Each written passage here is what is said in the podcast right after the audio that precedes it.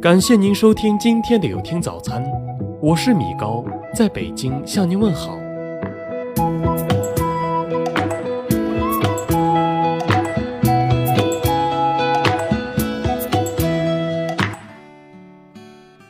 朋友老陈当了近二十年的班主任，光高三就送走了十几届。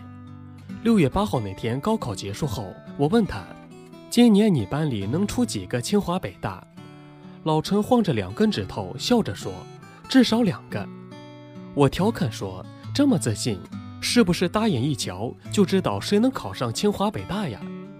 老陈笑道：“其实这些能考上好大学的孩子，确实是有点聪明，但如果仅仅是靠这点聪明，也到不了现在的水平。他们在生活习惯上、学习方法上，一般都很有自己的一套。”甚至连对学习的看法都跟一般学生完全不同，你不服不行。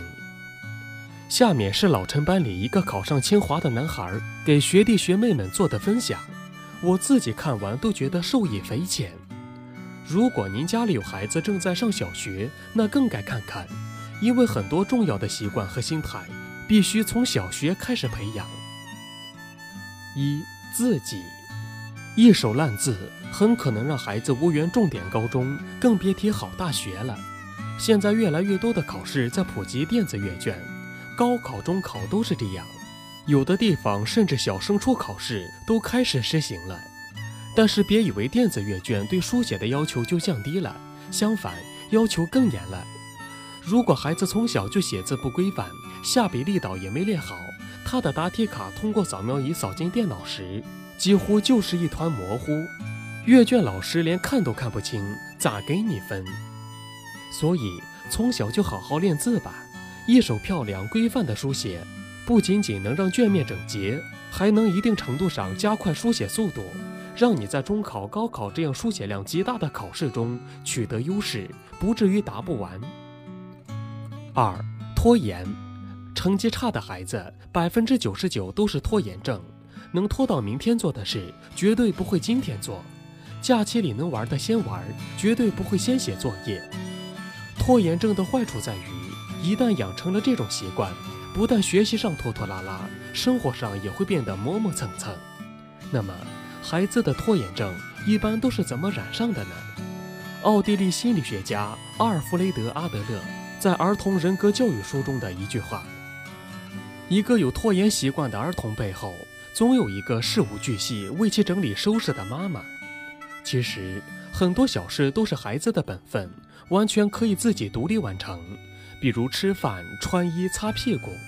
当家长过度代劳的时候，孩子做事就没那么积极了。所以说，改变孩子拖延毛病的第一步，就是适当对孩子狠一点儿，学会自己的事情自己做。三，时间。在学习上花的时间越多，成绩就越好吗？这可不一定。有些孩子虽然看起来很努力，课间不出去玩，周末也窝在家里写作业，但他大部分时间并没有精力集中，只是在漫无目的、心浮气躁的磨洋工。一个班里百分之三十至四十左右的中等生，基本都是这个状态。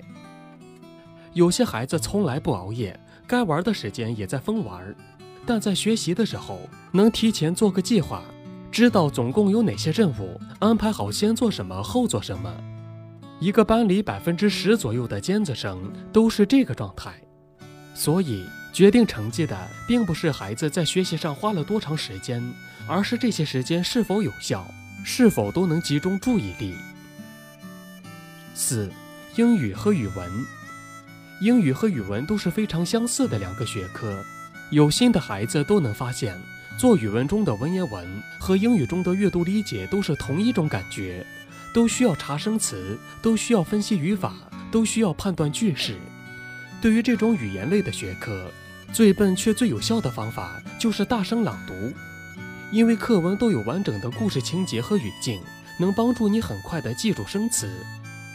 另外，当你对课文熟读成诵之后，一些基本的句式就印在脑子里了，下次做类似的题时，光靠感觉也能猜个八九不离十。五、数学，数学怎么学？准确的计算能力是基础。小学阶段一定要帮孩子训练好，到了初中、高中阶段，题目的步骤变得多起来，而且都是有相互联系的。如果前面几步就把结果算错了，后面无论如何也是做不对的。必须要整理错题。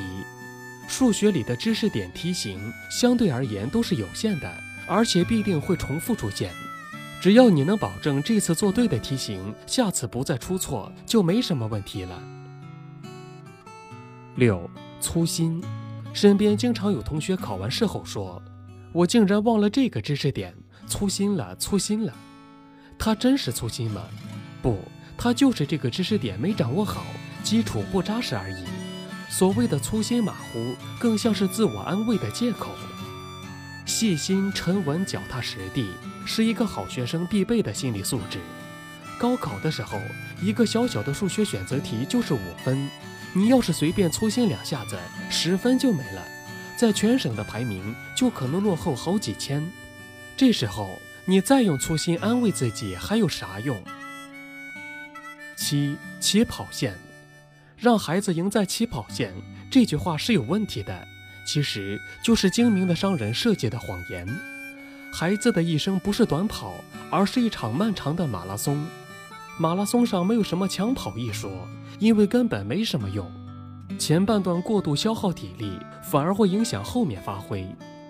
我上小学的时候，班里那个第一名到了初中就跟不上节奏了，后来成绩平平的同学反而赶上来。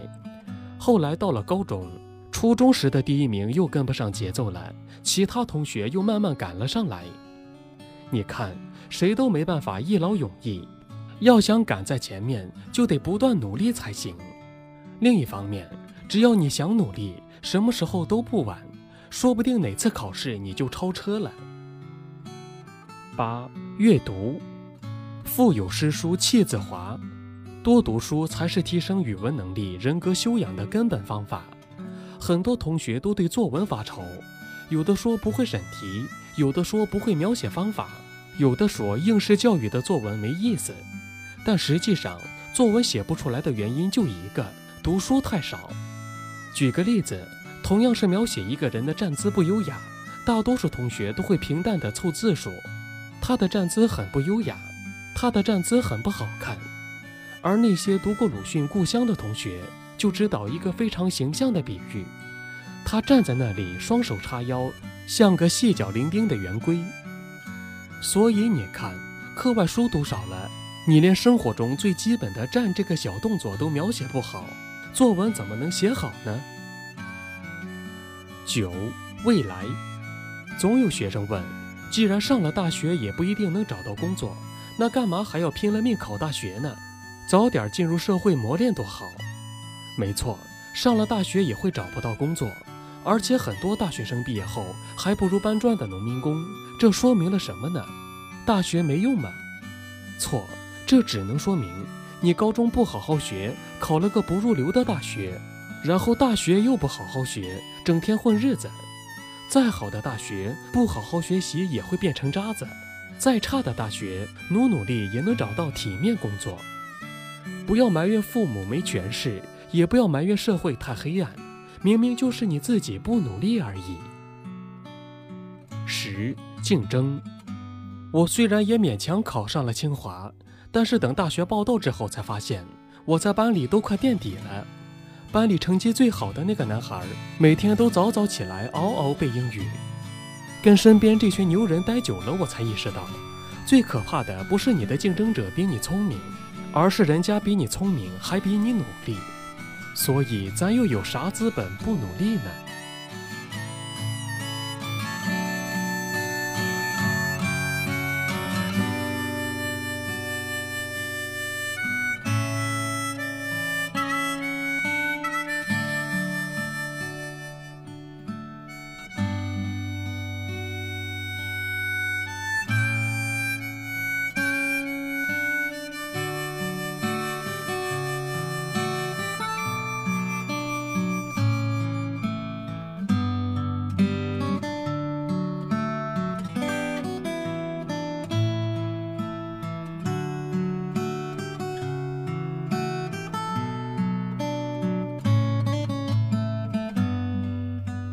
感谢您收听今天的有听早餐。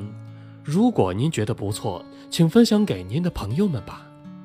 我是米高，我们明天再见。